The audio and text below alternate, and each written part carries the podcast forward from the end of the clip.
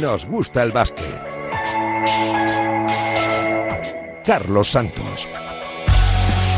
Y Dani López al frente de la parte técnica para hacer que este penúltimo nos gusta el básquet de 2021 suene a la perfección. ¿Qué tal? ¿Cómo estáis? Muy buenas, bienvenidos una semana más al deporte de la canasta en Radio Marca. 130 años han pasado ya desde que James eh, Naismith eh, en, en Springfield inventara y creara el deporte que tanto amamos, el baloncesto, que tanto nos ha dado en eh, la historia y que por desgracia sigue viviendo igual que la sociedad dos años eh, convulsos y ligados a una pandemia que parece no tener fin, un, coronavirus que protagoniza, por desgracia, el final de año en todas las competiciones. El ACB con partidos suspendidos, con brotes en el eh, Real Madrid y en el Manresa, con uh, varios partidos suspendidos también en la Aleporo, en la Liga Femenina, en, en, la Eurocup, también un partido que se ha aplazado de la Euroliga y más de 50 jugadores en los protocolos sanitarios de la NBA que también han hecho que seis partidos de lo que va de curso se hayan tenido que aplazar por COVID. Una situación que no es ajena a, a, la, a la marcha de la pandemia en la sociedad y que hace preguntarse si estamos ante un, ante un nuevo confinamiento y si la temporada corre o no peligro. Empieza a hablarse de, de, de, plan B, de reducción de aforos y de intentar, ¿por qué no?, planificar un fin de temporada con una burbuja. Ojalá que tras las Navidades tengamos que hablar de normalidad, de que los partidos se juegan, que la pandemia va remitiendo y que solo hablamos de baloncesto, porque quedan tan solo cuatro jornadas para el corte copero. Posiblemente llegan las citas más especiales del año. Doble entrega en Navidad que va a dejar uh, bastante claro seguramente los ocho pasajeros para la cita de, Granada que, por ahora solo tiene un billete seguro, el del Real Madrid. Varios uh, cercanos como el del Barcelona, el Juventud de Badalona o también, eh, por supuesto, el UCAM Murcia y equipos que tienen que sellar su presencia como Lenovo Tenerife y como un Breogán que sueña como recién ascendido en hacer historia y meterse en la, en la fase final de Granada. Ojo a Valencia Basket, que es noveno, fuera de los puestos de Copa, y a un Gran Canaria que parece que después del COVID se desinfla y que entra en una dinámica preocupante de resultados. Donde sonríen es en La Peña. Tercero va el conjunto de Badalona con mucha gente de la casa jugando realmente bien y completando una temporada histórica que vivirá uno de sus grandes puntos el próximo día 27 con la visita del Real Madrid en uno de los grandes duelos de las Navidades. De ese duelo hablaba así Pau Rivas, intentando animar al público a que acuda al Olympic de Badalona. Joder, estamos ya hasta los huevos de las tías esas blancas del Olympic, ¿sabes? Vamos, pues, vamos terceros con 9-4 y, y, y, y, no viene la gente, hay que, hay que, si queremos ser cabezas en esta copa, hay que estar como aquí, apretar. Que sois tercero. Sí, sí, yo no sé, no, no recuerdo, me acuerdo cuando estábamos con Rudy, Ricky, pero hace mucho de eso y queremos volver a estar ahí. Creo que estamos haciendo un gran trabajo, vamos en buen camino y queremos, queremos seguir. Más allá de la jornada CB, pendientes de la Euroliga, que esta semana pone punto y final también a la primera vuelta y comienza la segunda, con doble entrega en Navidades, este jueves y viernes jornada y por supuesto también jornada el eh, día 29 para terminar el, año que por cierto nos va a regalar un duelo interesantísimo, un Fenerbahce Real Madrid fantástico. Serán también las navidades ojalá del tercer clásico del curso, el que protagonizarán en el Wizzing Center el Real Madrid y el eh, Barça en eh, materia liguera y con el Real Madrid como local, un conjunto blanco de los más afectados en esta recta final de 2021, con tres casos confirmados en la plantilla, más el de Pablo Lasso, cuatro que hacen que esté bajo mínimos para jugar ese encuentro del eh, próximo día 23 ante el eh, CSK de Moscú en una Euroliga que va a cerrar, pase lo que pase este año, con eh, Barça y Real Madrid dominando la competición y haciendo soñar, ¿por qué no?, con una final española en la Final Four del próximo mes de mayo en eh, Berlín. Y como decíamos, en la Leporo y en la Liga Femenina, el COVID también sacude el calendario, provoca numerosos aplazamientos y suspensiones de partido con distintos eh, brotes distribuidos entre los diferentes equipos y la NBA, que tampoco es ajena a la realidad del COVID, con más de 50 jugadores dentro de los protocolos sanitarios y varios partidos también eh, que se han aplazado, como decíamos en la presentación. El que sigue jugando a su máximo nivel es Ricky Rubio, como nos alegra verle y hablar de él todas las semanas. De él ha hablado alguien que le conoce muy bien, Aito García Reneses, en esta sintonía. La verdad es que me alegro mucho por él, porque él ha sido capaz de, cambiar su estilo de juego eh, un tiempo cuando parecía que en la NBA lo único importante era eh, jugar uno contra uno y meterla ha demostrado que ha sido capaz de hacer eso, pero además ahora está en un equipo donde juegan y juegan haciendo un poco de todo, ¿no? Y la verdad es que eso lo merece porque ha hecho un esfuerzo tremendo para adaptarse a un, a un estilo de juego diferente, pero luego volver a disfrutar con el juego de siempre, ¿no? Así late el mundo del eh, baloncesto en la previa de unas eh, navidades en las que nos tendremos que cuidar si cabe más que nunca y en la que ojalá podamos disfrutar sin demasiados sobresaltos de un menú navideño muy apetecible y que por supuesto como cada temporada podremos seguir íntegro en Radio Marca con las jornadas ACB, con los partidos de NBA y con toda la Euroliga en Radio Marca que seguirá siendo la radio del básquet. Enseguida tenemos cita con uno de los mejores entrenadores de nuestro país, que además esta semana ha sido protagonista por un vídeo fantástico en las redes sociales del ACB de cómo vive un partido Alex Mumbrú eh, eh, eh, con el Bilbao Basket. También tenemos cita en Turquía con un jugador del Fenerbahce que conocemos muy bien en España como miembro del Basconia las dos últimas temporadas y charlaremos con el líder del Aleporo, con el Estudiantes, para analizar también las claves del buen inicio de temporada del conjunto madrileño. Sin más presentaciones, vamos al lío. Arranca el penúltimo, nos gusta el básquet este 2021.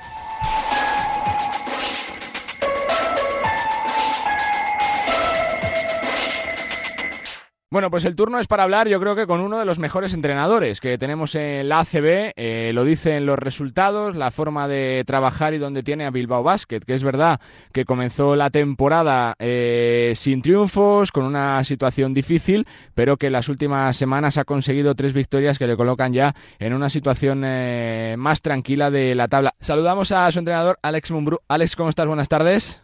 Hola, buenas tardes. Bueno, eh, todavía queda muchísimo, ¿no? Pero verte con cinco triunfos respecto a hace tres o cuatro semanas, supongo que da una tranquilidad tremenda, ¿no? Para trabajar dentro del grupo, ¿no? Sí, bueno, la tranquilidad la dan las victorias, ¿no? Al final, cuando tienes victorias, pues eso te da más tranquilidad para poder seguir trabajando, eh, ratificarte en el trabajo que haces diario, en los entrenamientos y sobre todo, pues también, pues un poco no tranquilidad, pero bueno, ahora que estás en épocas ya más navideñas y que siempre hay un poco de, de más relax por, porque es inevitable que la gente quiera estar con sus familias, pues el menos al poder estar eh, lo mejor clasificatoriamente hablando. ¿Se le ha pedido algo más de precaución, si cabe, a los jugadores por todo lo del COVID, por lo que está pasando en las últimas semanas, por la, por la incidencia que se está disparando, por los casos que hemos tenido ya de aplazamiento, de suspensiones dentro de la liga, Alex, o no?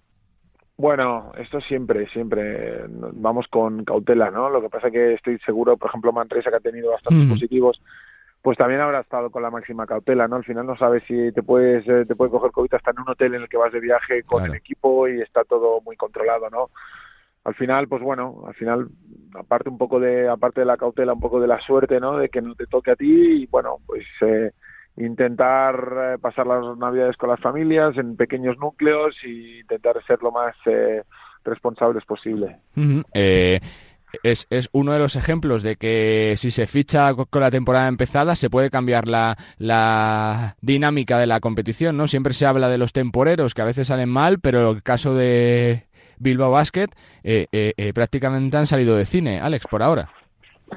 Bueno, nosotros hemos cambiado un poco por la obligación, ¿no? Mm. como sabéis, Reggie nos pidió el salir y tuvimos que hacer un fichaje porque él se fue a Zalgiris, a Euroliga, y nos pidió salir, y entonces hicimos un fichaje de inglés por él y luego fichamos a Kairi también un poco por lesión, ¿no? Y, y Peno también por lesión. Hemos hecho tres fichajes por lesiones y, y, en el momento que vuelvan, pues luego veremos cuál es la, decisión a tomar, ¿no? Pero, pero lo, que está claro es que, bueno, estamos contentos eh, más que por ellos, un poco por los resultados, por el equipo, por el trabajo diario, por cómo estamos funcionando, que, que a lo mejor por el, por el cambio, ¿no? Que, hemos estado haciendo.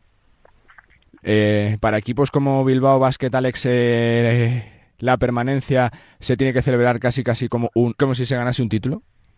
Bueno, para nosotros eh, la permanencia es muy importante, es fundamental, ¿no? O sea, yo creo para nosotros y para cualquier equipo, ¿no? Pero mm. bueno, los equipos que tenemos presupuestariamente hablando, eh, estamos, sabemos ya de inicio que vamos a estar en la parte baja de la tabla, pues siempre es importante el, asegurarte pues el, lo, antes posible el, el no sufrir, ¿no? Bueno, a veces pasa pues como el año pasado que es la última jornada, a veces pasa antes, a veces eh, la temporada va algo mejor. Bueno, yo creo que hay que vivir un poco el día a día, no, no disfrutar ni, ser muy eh, volverse muy loco cuando tienes derrotas y tampoco venirte muy arriba cuando, cuando obtienes victorias, ¿no? Sino seguir trabajando y confiando en el trabajo diario. ¿Se mira al contador descontando las que quedan para el objetivo o, o, o no, Alex? ¿Cómo se trabaja ese tema con los jugadores? Decir, eh, ya tengo cinco y tengo que sacar eh, tantas para salvarme. 11, 12, las que sean eh, todas las temporadas. No, bueno, no, hacemos un poco, yo creo que son un poco a, lo que dice lo que dice el Cholo, ¿no? Pero pero es que es así, o sea, ir partido a partido, ¿no? No pensar mucho más allá, ¿no? ahora más con esto del COVID te puedes estar una jornada que estás pensando que vas a jugar y de golpe no juegas o hay un problema de golpe eh, te la adelantan o lo tienes que cambiar el partido y luego de golpe tienes eh, jueves y domingo. Bueno, hay que pensar un poco en el día a día y más ahora con, todo lo que estamos viviendo de la pandemia y no pensar mucho más allá que eso. ¿Te han enseñado el vídeo de ACB donde sales con, eh, con el partido, no, Alex? Bueno, ¿qué te ha parecido? Lo he, visto, lo he visto, al final. Bueno, bien, bueno, era algo que a mí yo no soy muy partidario de hacer estas cosas pero la liga, pues bueno, la había hecho con algunos entrenadores, eh, me pidieron de hacerlo, ya llevábamos unos meses retrasándolo y bueno, al final pues nada, lo hemos hecho y, al final pues se ve un poco qué es lo que vivimos un poco o una pequeña parte de lo que vivimos dentro de, los partidos para que la gente pues pues pueda verlo y vivirlo de, de, cerca, ¿no? Sirve para acercar un poquito, ¿no? La figura del entrenador, de cómo se vive un partido día a día, cómo se habla con los jugadores, con los árbitros, ¿no, Alex? Eso bueno, positivo para acercar al, a, prácticamente al público. Sí, que el público vea lo que lo que jugamos, la parte que, que, nos toca, cuando es el partido, pues los comentarios que puedes tener con el arbitraje, los comentarios que puedes tener con los jugadores, o, o estar con el entrenador o con tu cuerpo técnico. Bueno, son cosas que a veces la gente no ve y que al final pues sí que está claro que la Liga CB, que es una de las mejores, pues que acerque al público a estas a estos pequeños detalles que a lo mejor no pueden hacer otras ligas, pues eso es algo bonito. Tú te retiraste, Alex, como jugador en eh, Bilbao. Está el caso de un jugador que conoces bien como Margasol. ¿Qué te parece su, su decisión personal de quizás rechazar propuestas mejores por, por jugar en su club, de su casa, de Girona? Bueno, eh, pues eh, súper respetable, súper admirable, eh, súper honesto, ¿no? Si al final eh, tienes que jugar en el, o, muchos queremos jugar en el, en el lugar donde, donde te apetece jugar y Marc ha decidido que ese lugar donde le apetece jugar, donde le, donde le apetece, donde realmente se va a sentir bien es en Girona por todo lo que le dio, por todo lo que significa Girona para él. Y al final es algo admirable, ¿no? Que, que con más ofertas, con equipos que, que están que quieren a Marc, pues que él decida jugar en Girona disfrutas de tu profesión de entrenador, Alex, eh, eh, porque son, son tres años prácticamente sin tiempo para, para hacer la transición de jugador eh, para técnico. ¿Va todo más rápido de lo que tú pensabas? ¿Como tú pensabas? ¿Cómo, cómo lo vives, Alex? Fueron los, primeros meses, pero ya, llevo, ya llevo años, ¿no? Entonces, no muchos, pero, pero bueno, ha cambiado todo rápido. Eh, a veces al final hay mucha gente que cambia también rápido de, profesión o hace sus maneras, ¿no? Hace lo que pasa que, bueno, no es tan, al ser no una persona pública, pues no, no te das cuenta, ¿no? Se ha cambiado rápido o se ha sido capaz de adaptarse. Al final, lo importante en lo que vale en este mundo son los resultados, ir consiguiendo resultados, es conseguir ir haciendo las cosas bien y seguir un poco trabajando y mejorando día a día. ¿Te ha cambiado tu forma de ver el básquet o no, Alex? Bueno, yo mis últimos años yo creo que la veía ya un poquito más eh, desde, desde fuera, ¿no? Porque que desde, desde jugador como la vives al principio, ¿no? Hmm. Ya vas pensando mucho más, ¿no? Eh, al final es algo que no, no decido de hoy para mañana, ¿no? El ser entrenador ya son muchos años que, que estaba jugando y decidía que quería, quería seguir ligado y, formar parte de, de, un cuerpo técnico. Al final, pues bueno, eh, la, las carambolas se dieron así y contento con, con la decisión y contento cómo está yendo todo.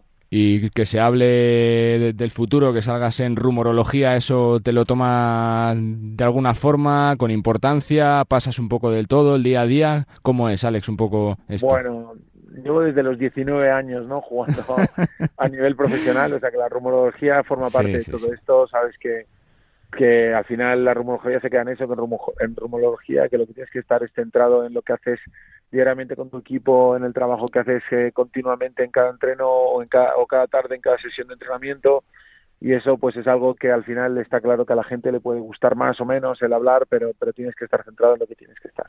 Te da un poquito de pena que se acabe este año sin, sin un jugador no reconocible del 80, ¿no? Porque se han ido apagando todos poco a poco. Eh, Felipe, Cabezas, Pau, casi casi seguidos, Alex. Bueno, es normal, ¿no? Al final, pues es una generación increíble que es del 80, ¿no? Entonces al final ya son sí, sí, pero es que, son tantos años ahí que parece que nunca se va a acabar, ¿no? Que se estira el chicle y siguen y siguen y siguen. Sí, parecía que nunca se iba a acabar, pero bueno, yo creo que todo el mundo y, algunos han estirado hasta el final, ¿no? Como, pero bueno, yo creo que casi una generación increíble, envidiable, que nos ha dado lo mejor, ¿no? Esa generación de 80 de los juniors de oro ha sido la mejor generación del básquet eh, español, quizás europeo, ¿no? que ha sido capaz de competir contra Estados Unidos como lo hizo tanto en los juniors como luego en seniors y, la verdad es que bueno eh, ahora hay que hay que homenajearlos hay que tratarlos de leyendas porque lo que han hecho por el baloncesto es algo muy grande. Te hago una para cerrar Alex. Viendo cómo está la liga van 15 jornadas eh, quedan dos para el Ecuador para el corte de la Copa. Eh, tal y como está la, la clasificación ya se puede establecer que vais a pelear seguir la próxima temporada en ACB con Zaragoza, con Burgos, con Fuenlabrada, con Betis o no? Bueno, yo creo que eh, o sea, es un poco repetitivo, pero tendremos que ir partido a partido, ¿no? Como decías, faltan tres jornadas todavía para acabar la, mm. primera vuelta de la Copa del Rey. Eh, nosotros estamos lejos de, del objetivo de la Copa, pero tenemos que competir cada partido como, como si para nosotros fuera el último y, y luego veremos dónde nos coloca la, clasificación, ¿no? Es un buen momento después de la primera vuelta, después de haber jugado contra todos, ver en qué nivel estás clasificatoriamente, pero esto puede cambiar en dos semanas, ¿no? Mm. Con lo cual, seguir centrados y pensar en lo que tenemos que hacer cada día. Pues Alex, que siempre es un lujo charlar contigo, que felicidades por tu gran trabajo en el eh, banquillo de Bilbao Basket, que no es eh, fácil que los resultados se consigan con uno de los presupuestos más bajos de la categoría y que suerte para lo que queda porque está siendo una temporada fantástica. Gracias y suerte Alex. Bueno, un placer. Un abrazo para todos. Alex Mumbrú, entrenador de Bilbao Basket, con cinco victorias y con tres en las últimas semanas, que le hacen ver la vida con más optimismo, la clasificación de otra forma diferente, aunque es verdad que todavía estamos en la jornada 15 y queda muchísimo trabajo por hacer. Un protagonista de lujo para arrancar este Nos gusta el básquet. Alex Mumbrú, técnico del Surne Bilbao Basket. Continuamos, venga.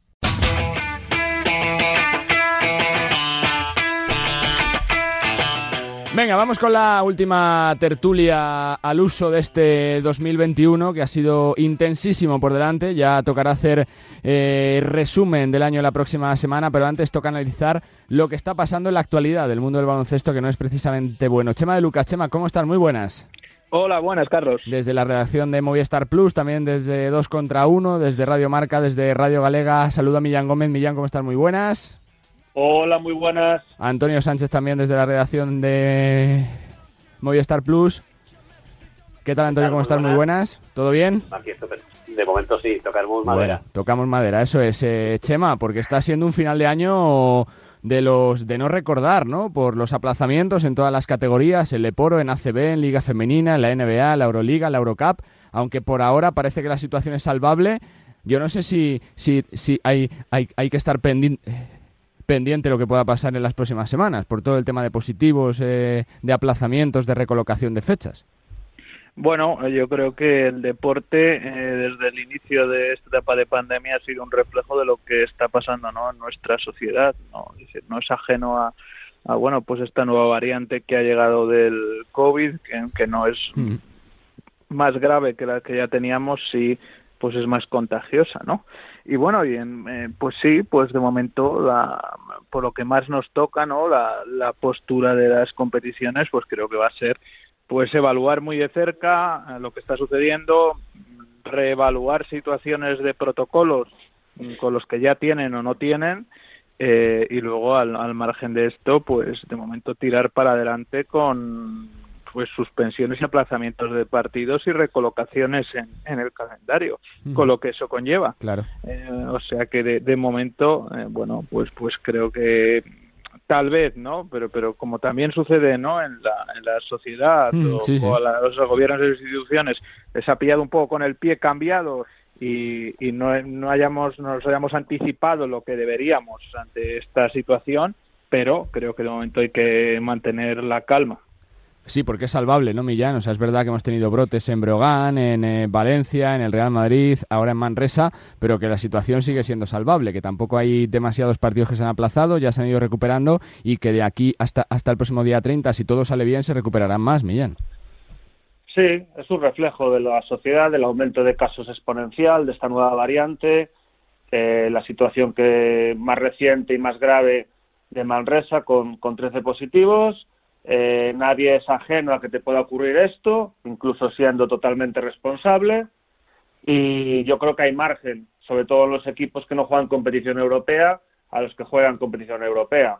Por supuesto, eh, ese día 30 Juventud y Brogan van a jugar ese partido pendiente, el día 23 eh, Valencia y Obradoiro. Ahora mismo, por ejemplo, hay hasta cinco equipos eh, con posibilidades o con bastantes posibilidades de jugar la Copa del Rey que están con un partido mm. pendiente, Malresa, Barça, Juventud, Breogán y, Valencia. Es un reflejo social de lo que hay, pero yo creo que sí que hay margen. Estamos viviendo una situación anómala, pero afortunadamente, dentro de la desgracia, pues llevamos 22 eh, meses en esta situación y ya hemos aprendido bastante y habrá que buscar fechas donde, donde las haya, sobre todo en, equipos que no, que no juegan competición europea, donde ahí en ese caso no hay prácticamente dificultad alguna. Ya pasó el año pasado incluso Antonio, ¿no? En la pelea por la Copa del Rey, que, que, hubo, hubo creo que uno de los equipos que no jugó todos los partidos, creo que Manresa, si no recuerdo, y, y, que sus resultados fueron proporcionales, ¿no? A, a, lo, a, lo, que pasó en esa clasificación para la cita de Madrid.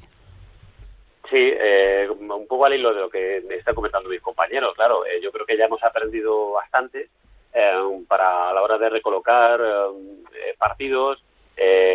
A ver, nos ha pillado a todos, a todos porque ya no mm. solamente a nosotros, la planeta Tierra, ¿no? Con el pie cambiado la, la fastidiosa, por no decir otra cosa, variante esta Omicron, como dice Chema, ¿no?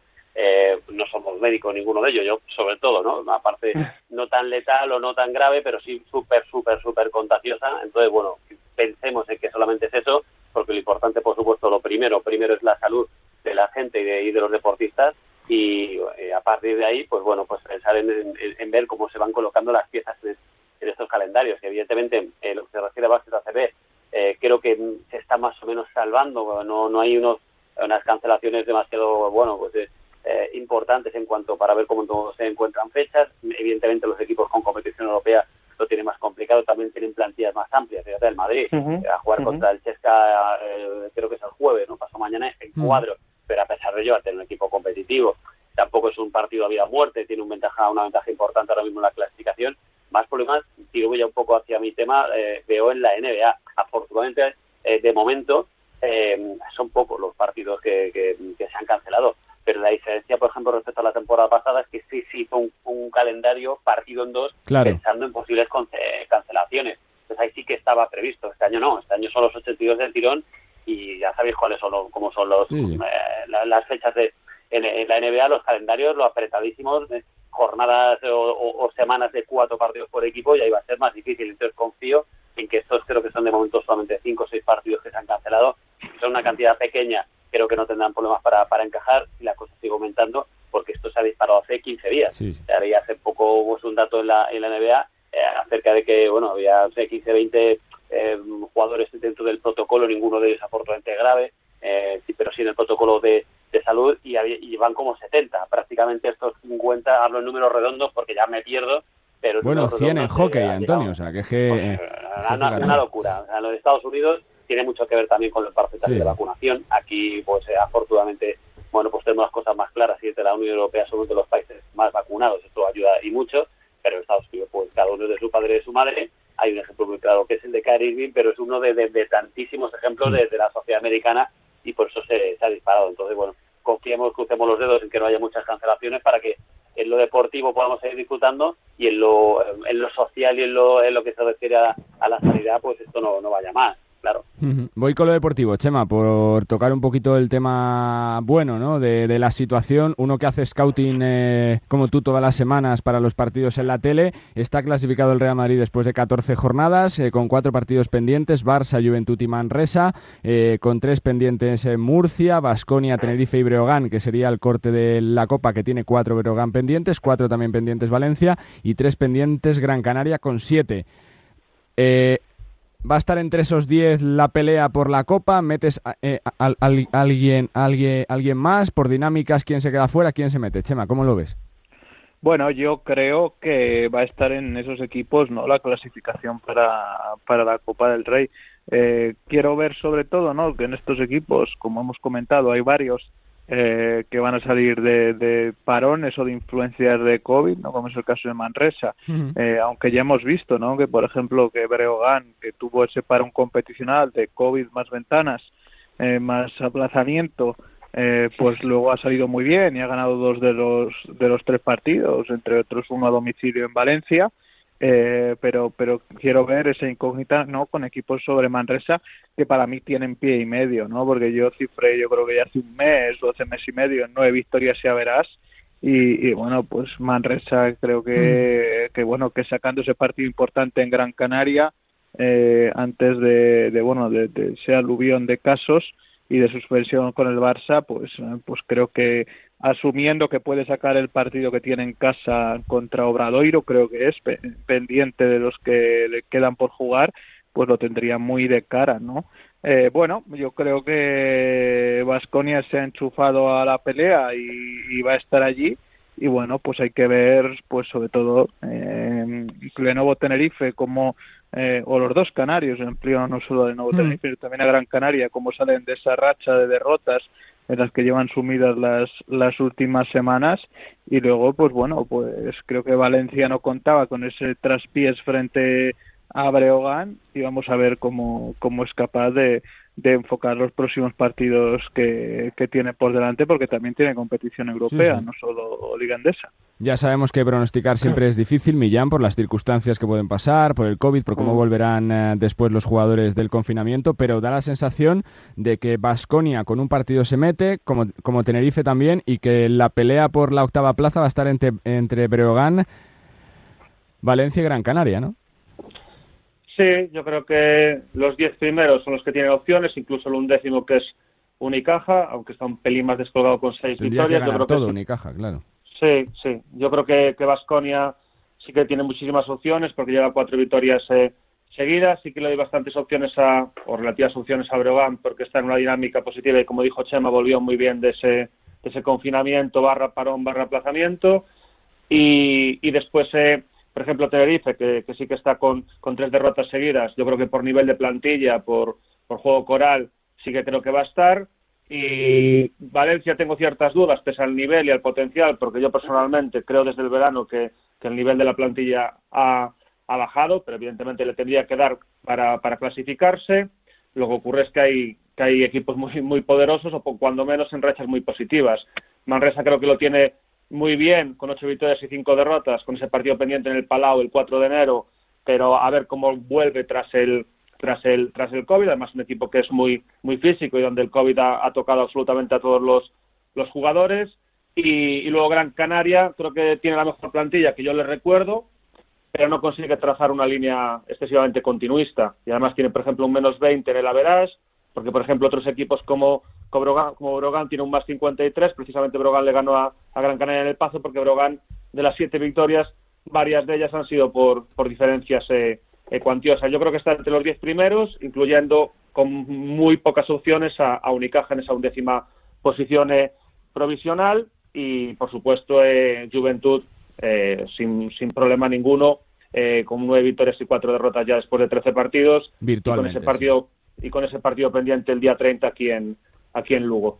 Va a ser cuestión de dinámicas, quizá Antonio, como dice Chema también, de tirar de los saberás, ¿no? De, esos nueve triunfos, saber quién llega, cuántos llegan, quién tiene diferencia favorable de puntos, ¿no? Por las últimas plazas. Lo estamos, lo estamos, viendo, por ejemplo, otro día que tuve la inmensa fortuna de narrar ese partido de los mejores, de luego, de la temporada, este eh, Valencia Basket Brogan, metió Valencia Basket del último cuarto 47 puntos, nunca nadie en la historia de la de la CB había metido tantos puntos en un cuarto y esa exhibición de un fenómeno que yo, bueno, me gustaría que continuara la, la Liga Endesa y, y, bueno, porque fue porque lo trajo eh, Breogán que continuara Lugo, pero creo que Musa pues no va a estar mucho tiempo ahí, sigue con este nivelazo.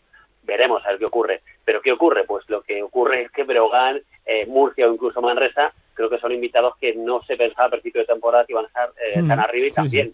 Breogán es un recién ascendido, comenzó bien, después irregular, pero la sensación que vi en Valencia el otro día es de tener un aplomo tremendo. Entonces, claro, este año por fin, eh, al, ser ganado un equipo que no es de ACB, se meten los ocho primeros tal cual, eh, no hay ninguno invitado por, por ser equipo organizador, pues parecía que se abría un poquito más el, abanico, pero es que va a estar mucho más dura la pelea que, que nunca, porque claro, no caben todos. Entonces, si, si Manresa lo tiene prácticamente hecho, veremos cómo sale, como decimos, del, del parón. Murcia yo creo que tiene una dinámica muy positiva pero es que se lo cree. Brogan me recuerda mucho al Bilbao, el Bilbao Basket de hace un par de temporadas. Coincido. Ese, que se metió en la Copa, eh, recién ascendido, ganando en el Palau. Con Buteil como estrella, Antonio, del equipo, no, ¿verdad? Con Bru en el banquillo, con Buteil. Además, estuve también, mira, ahí te, fui talismán, porque también narré ese partido en el, en el Palau. Conmigo. Eh, contigo. Pues mira, además fue un partidazo espectacular. Narranos todos, Antonio. bueno, vamos a ver, a ver, el otro día disfruté como un enano con el del Brogan y ojalá, la verdad que me alegro por los equipos que no son tan grandes, pues que para que le den vida, vida a, la, eh, a la CB y evidentemente si se meten equipos como Manresa, Murcia, Brogan, hablo de los que no son entre comillas tan grandes, no caben todos y Gran Canaria, Valencia, incluso Tenerife eh, lo van a tener complicado. ¿eh? Yo a Vasconia sí que le veo que empezó muy regular, pero que veo que va hacia arriba más, tiene muy buenos jugadores, no, no hmm. creo que tenga problemas pero claro, no caben todos. Insisto, quitando Madrid y Barça son ocho equipos para seis plazas. Y creo que hay cinco o seis que están ya prácticamente hechas y habrá un par de ellas que van a estar ahí bailando. Y como Breo Galer, por ganar eh, los partidos que quedan, puede meter en un lío a Valencia y a, Gran Canaria principalmente. Sí, sí. y, sobre todo, Carlos, si me permite, una reflexión muy, muy cortita, eh, ya que estamos hablando ¿no? de Manresa, de Murcia y de Breogán habla de la buena salud de los tres equipos o de los tres clubes en los despachos, de lo bien que lo han hecho, de, poder dejar fuera, pues bueno, pues, pues, como Unicaja, que tradicionalmente han tenido un potencial y siguen teniendo un potencial económico eh, superior a otros equipos, o, bueno, pues a equipos que tradicionalmente han estado ahí o peleando o, estando en esas plazas, como Moravanca Andorra o un Casa de Monzaragoza que no lo está haciendo bien este año, o incluso un Hereda San Pablo Burgos, pues que, que viene ¿no? de ser dos veces eh, pues campeón de la, de la Champions, campeón de la Intercontinental, de colarse en esa fase final extraordinaria, hacerlo a un gran nivel, de jugar Copa y Playoff, ¿no? Pues bueno, pues creo que también es de alabar, eh, pues bueno, de que, de que haya proyectos que, que tengan buen ojo durante los veranos y que sean capaces pues de, pues de poner en jaque eh, a equipos que, que, bueno, pues ya lo estamos viendo, que eh, con las jornadas que quedan, de momento, a día de hoy, estén fuera Valencia, Unicaja y Gran Canaria, sí, Gran Canaria yo creo eh, muy castigado sobre todo las últimas hmm. jornadas con las lesiones de su uno y de su cinco titular, o que deberían ser titulares, Pusto Boy y Albici, pues creo que habla muy bien de bueno de, de, que estamos probablemente una, ante una de las ligas entesas más igualadas de, la historia. Coincido. Y un último tema breve para sacarlo en esta tertulia para finalizar el año. Queda ah, la jornada de esta semana que está también eh, marcada por el COVID con ese partido desaplazado del, del Milán con el Zalgiris. Vamos a ver qué pasa finalmente con el Real Madrid CSK. Pero Chema, ¿te parece plausible una final Real Madrid-Barça por lo que has visto en las primeras 16 jornadas? ¿Son los más fuertes de la competición? Bueno, yo creo que están a un grandísimo nivel los dos equipos, ¿no? No me, no me extrañaría, eh, bueno, pues que tuviéramos eh, pues dos equipos en, en Final Four eh, de nuevo como hace años, ¿no? Hmm. Eh, que es una experiencia que ya hemos vivido, eh, pero sí les veo, ¿no? Pues un paso por delante, ¿no? Eh, quiero ver si hay un, aunque todavía es muy pronto, si hay un rush final del campeón, si consigue conectarse, ¿no? Eh, EFES, aunque las sensaciones que me llegan, no solo de Euroliga, sino también de competiciones domésticas. Este fin de semana pasada les he visto eh, pasar las canutas, por ejemplo, contra Bursa Sport. Eh, pues quiero ver si son capaces de revertirlas o no, o es que la química eh, pues se ha, se ha venido abajo y luego también pues pues quiero ver pues eh, CSK no que para mí es otro de los de los equipos pues que seguro debería estar un paso por delante mm. y que no me extrañaría eh, que vaya a hacer algún movimiento antes de que acabe la temporada. No, no, no me extrañaría, ¿no? Porque, eh, por ejemplo, en el otro equipo que yo mm, sí tenía mucha fe de cara a, poder estar en esa Final Four es un Milan que parece que en las últimas jornadas se ha ido desinflando un poco, ¿no? O sea que, vamos a ver y ahora pues bueno, pues además de esos casos de COVID y, lesiones también de jugadores importantes en Milán, pues vamos a ver cómo reconoce la situación Ettore Messina. ¿Son los grandes favoritos Millán para ti, Real Madrid-Barça o, o, eres de los que todavía confía en el F, siempre competitivo CSK, Milán o que, o que puede haber sorpresas como la de Zenit de la temporada pasada? Yo creo que son los dos equipos más fuertes, ligeramente superior el Barça, eh, por experiencia ya, ya reciente. Yo creo que el Madrid evidentemente ha mejorado la plantilla por respecto a la temporada pasada con, con Yabusele y con, ese tramo final de la temporada pasada donde llegó Poirier, que era lógico que su evolución fuese progresiva porque venía de un año y medio prácticamente la NBA sin competir. Creo que, creo que de Milán tengo ciertas dudas, creo que de, de F sí que espero que, que, que llegue a cuartos de final, pero tengo ciertas dudas que puede llegar a la Final Four. Y luego eh, llama la atención llamar revelación en la competición a un clásico como es Olympiacos, pero realmente es poco menos que una, que una revelación esta temporada y yo creo que entre ellos va, hmm. va a estar. Y de Chesca sí que espero que, sea competitivo y también se pueda meter en la, en la Final Four. Y simplemente decirle a Antonio que lo que ocurrió en Valencia con 47 puntos, eh, aquí en Lugo a eso se le califica desde hace muchos años como broganada, que ya aparece en el diccionario como... Eh, a punto de palmar sea, por 28 en el último cuarto. Yo lo estaba contando, digo, no me lo puedo creer que van a perder este partido. Es que eso es eh, una broganada es cuando el contexto es totalmente favorable para el Brogan, el Brogan siempre hace algo mal, sea deportivo, sea extradeportivo, eso se califica como broganada. Pues estuvieron a puntuación a broganada de Órdago, porque, porque vamos, casi 28 puntos de, pérdida, dura 20 segundos más el partido y acaban palmando. Tal cual, tal cual. Cierra, Antonio, con tu sensación sobre la... la...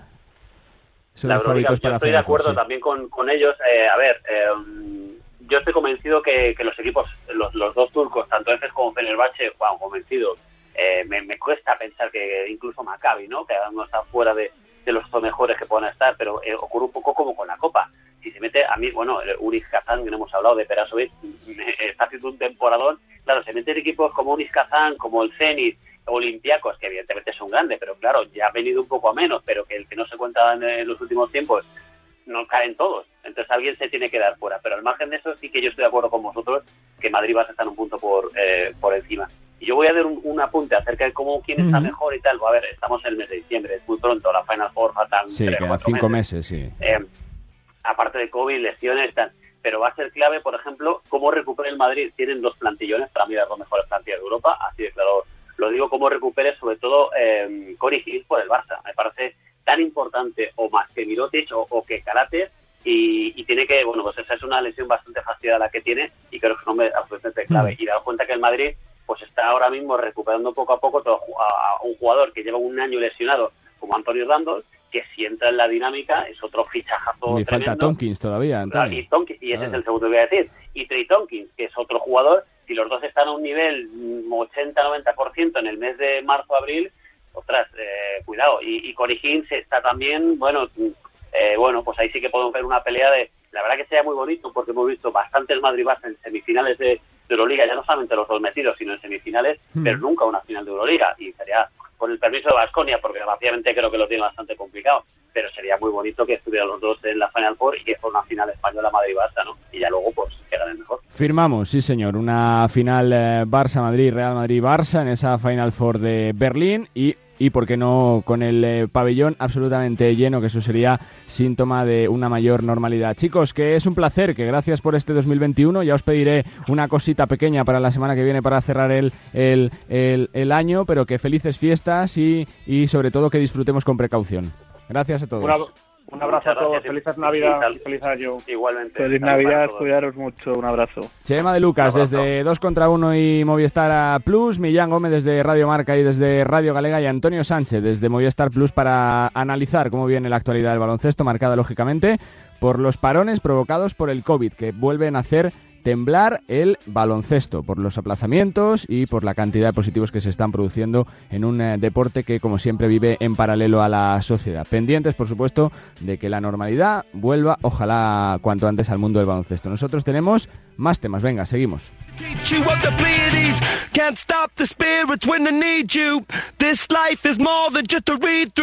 Carlos Santos, nos gusta el básquet.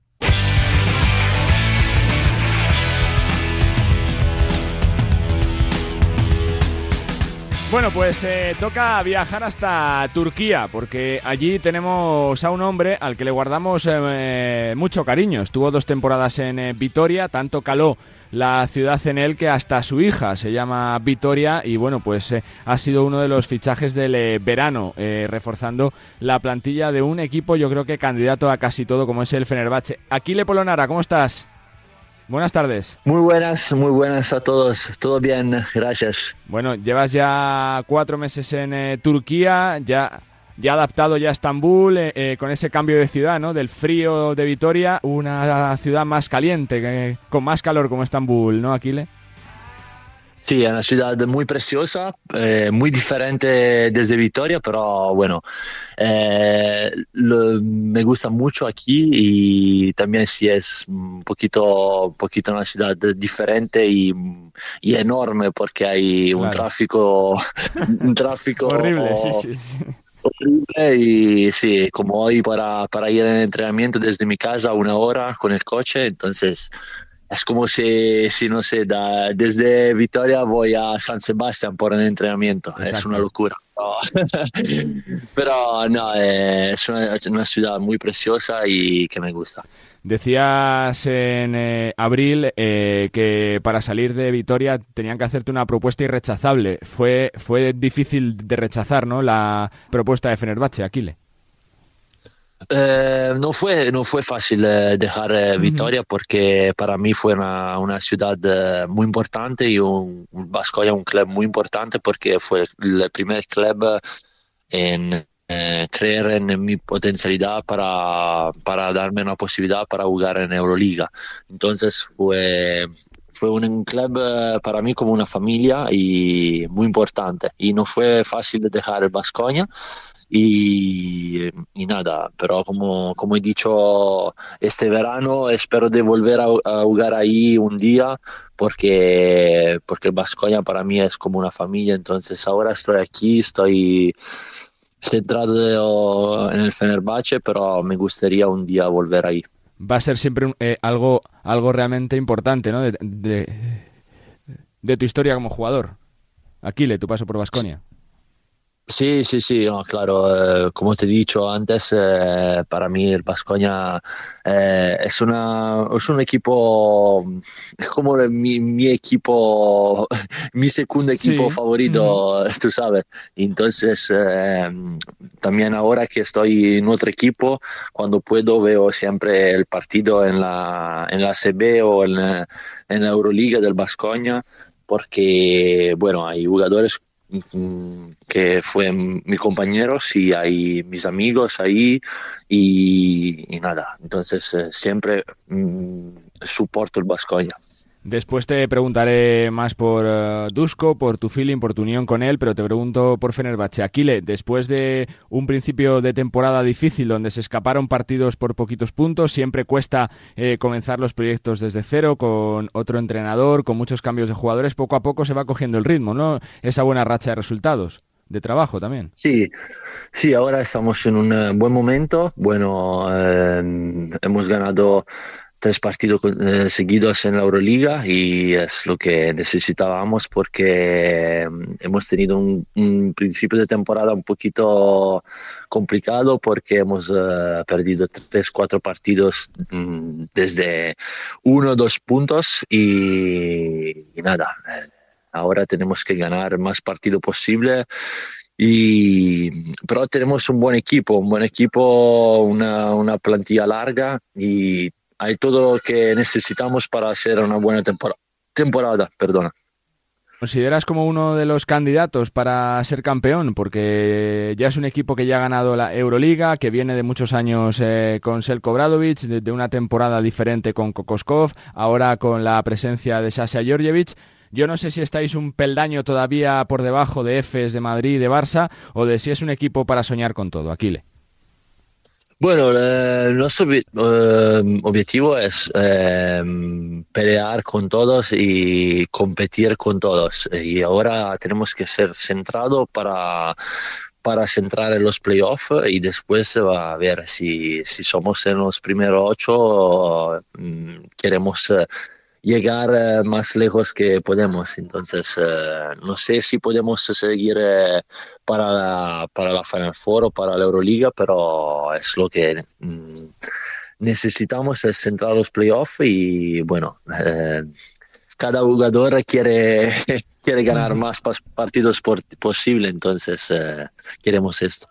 Llevamos ya 15 jornadas de Euroliga. Kile, ya se puede hacer un poquito un primer balance de lo que está siendo la competición. Contra los que has jugado, ¿quién te parece el rival más fuerte? Porque todo el mundo habla desde fuera de EFES, de Barça, de Real Madrid, pero yo no sé si son para ti los tres más fuertes o si hay alguien que pueda dar la sorpresa.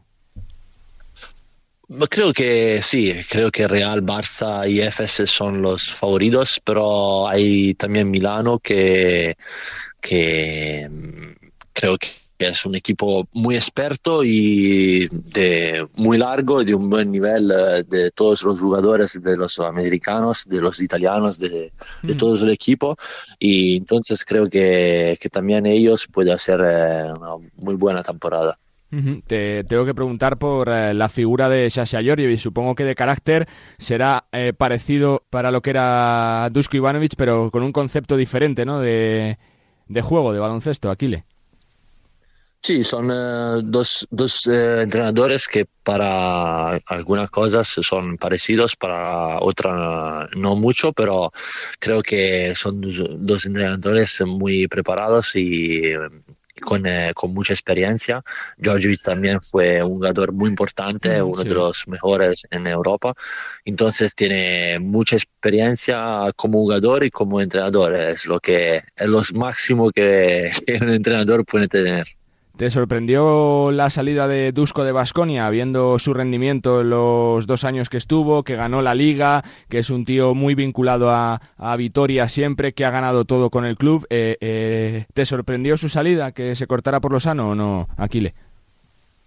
Sí, sí, sí, me sorprendió, me sorprendió mucho porque creo que eh, también en los eh, últimos dos años ha hecho un buen trabajo y ha ganado la liga.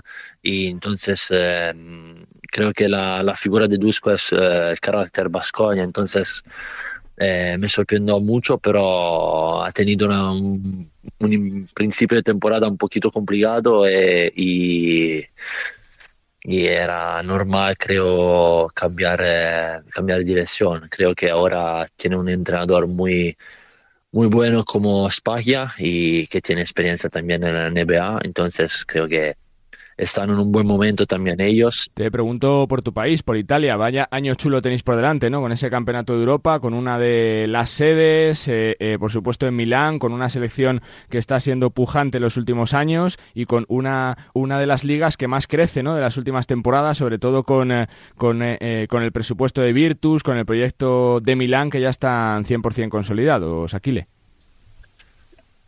Sí, ahora, ahora en Italia creo que con el, eh, el, tema de la Virtus que, está, que, cree, que creo que, que quieren eh, eh, jugar la Euroliga mm, más, uh, más antes posible y creo que el, nivel es muy alto, muy bueno. Entonces uh, creo que los mereces de jugar la Euroliga porque hay ambición y hay buena, buena afición también en Bolonia, porque en Italia llamamos Bolonia la, la ciudad del baloncesto, porque hay dos equipos uh, y y hay muchos aficionados para la, la Virtus y la Fortitudo. Y entonces eh, creo que merece de, estar en Euroliga. ¿Te gustaría probar allí otra vez, Aquiles? O sea, es tu país, es tu ciudad, es, es, es tu casa, más allá de Basconia, de, del cariño por Vitoria. Supongo que uno también tiene el reto, ¿no? De ser uno, uno de los grandes eh, de la liga de su país, ¿no? En un futuro, Aquiles.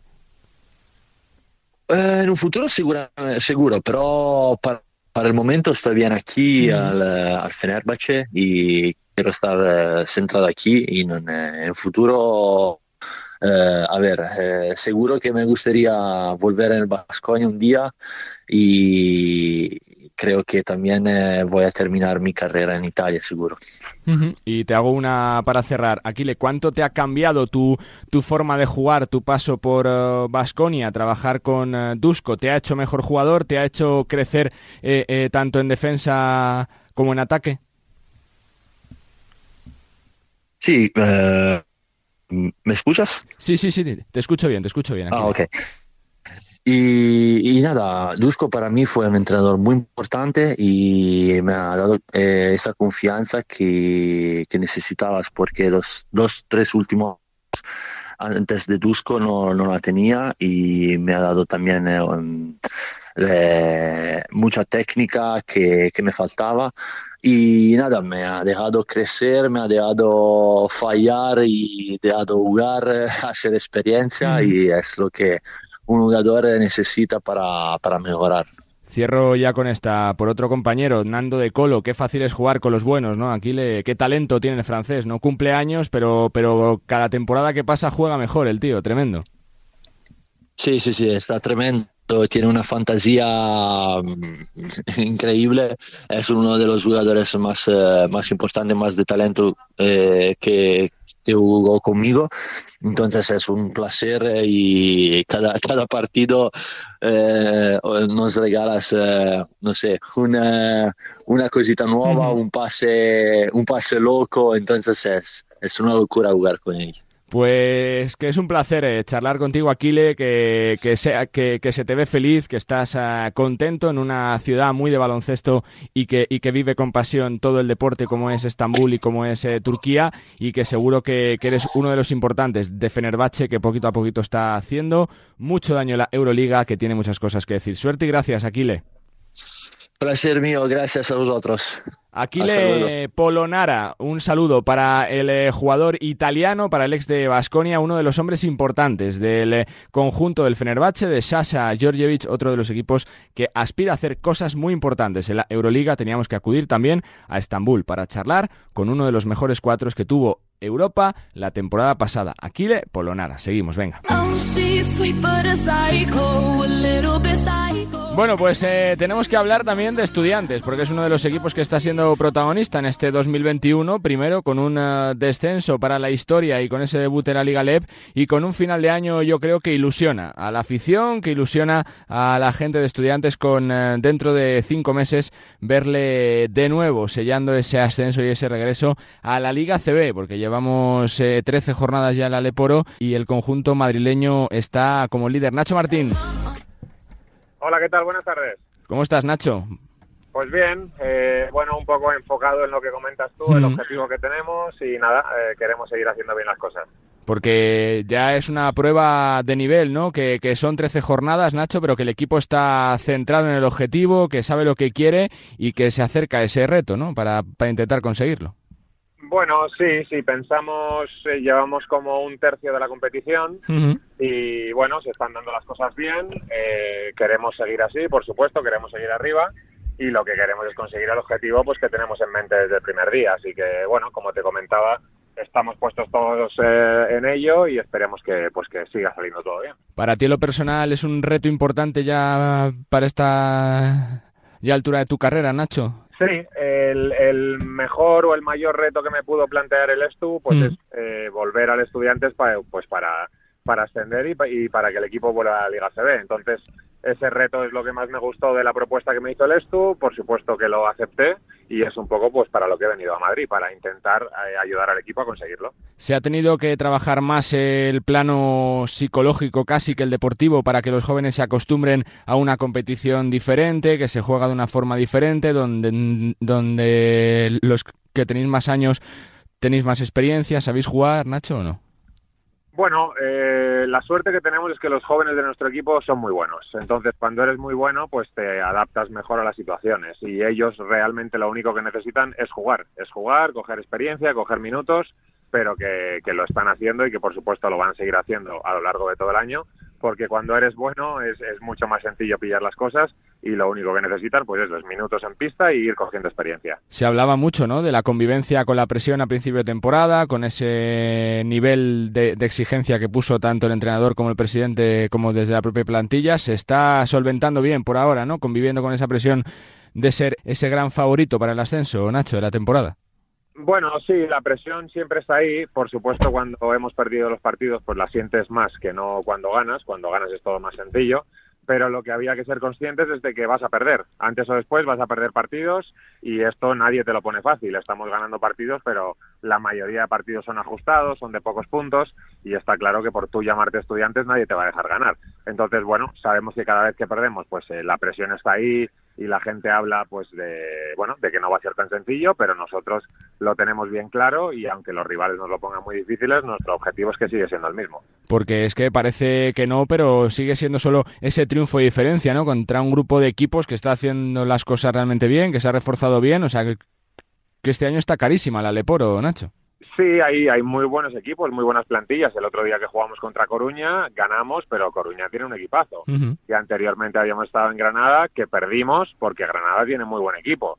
Valencia está jugando muy bien, Oviedo también. Entonces, no es una liga de que el Estu va a subir seguro, es una liga de que hay muchos que quieren subir y nosotros somos uno de ellos. Pero que aquí, lo que te digo, nadie te regala nada porque hay muy buenas plantillas y que hay cuatro, cinco, seis equipos que tienen el ascenso en la cabeza.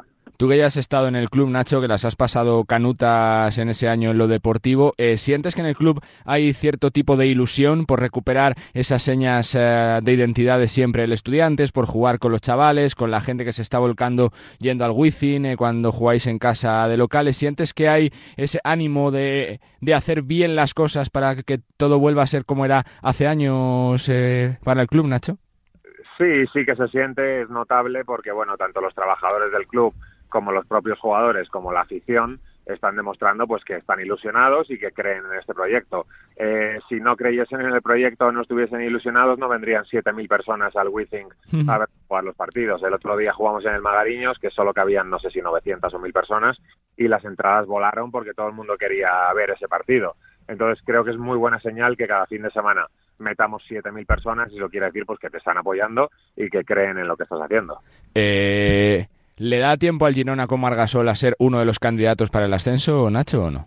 Sí, porque Girona, si sigue jugando así y se mete en playoff, Girona le puede ganar a cualquiera, porque está claro que con la llegada de Marc, pues ha cambiado radicalmente, eh, llevan tres victorias seguidas, si no me equivoco, y con solo meterse en los puestos de playoff, en los cruces pueden ganar a cualquiera. Así que, que, sí, por supuesto que es candidato también. eh, ¿Qué supone para todos, para la liga, tener a una figura como, como Margasol, eh, que haya dos campeones eh, del mundo como Javi como Margasol jugando de Leporo? Tiene que ser tremendo, ¿no? Pues sí, lo es. Eh, son todo buenas noticias. Es más visibilidad para la competición. Por supuesto. Que, que, suba el nivel de, de, los partidos y de los jugadores y, y, bueno, que suba el nivel de la liga, teniendo a Marc, por supuesto. Eh, a mí también me hace especial ilusión porque, bueno, soy amigo de Marc, me llevo muy bien con él y, y, y, me hace, pues eso, ilusión ver cómo ha cumplido su palabra de decir que, que, volvería a Girona antes o después y lo ha hecho. Y bueno, además yo, mi equipo 3x3 somos Vázquez Girona, uh -huh. o sea que dependemos de, de su club. O sea que, bueno, lo que te digo, creo que son todo buenas noticias porque está aumentando el nivel de la competición y sobre todo la visibilidad, que era todo el mundo de repente y dice, uy, la Lebora, pero si está Margasol, pues claro. interesante.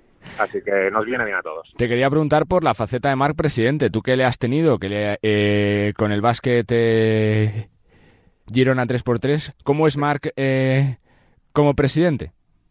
Pues muy sencillo, muy humilde, muy cercano, muy, pues, eh, un amigo, lo consideramos un amigo que sí, que tiene un, un puesto que es el de presidente y que toma decisiones y que, -huh. bueno, pues tiene que buscar lo mejor para su club, por supuesto, pero en lo que es el trato con nosotros, con la sección de 3x3, es una maravilla tenerlo como presidente, así que espero que vaya para largo porque estamos encantados.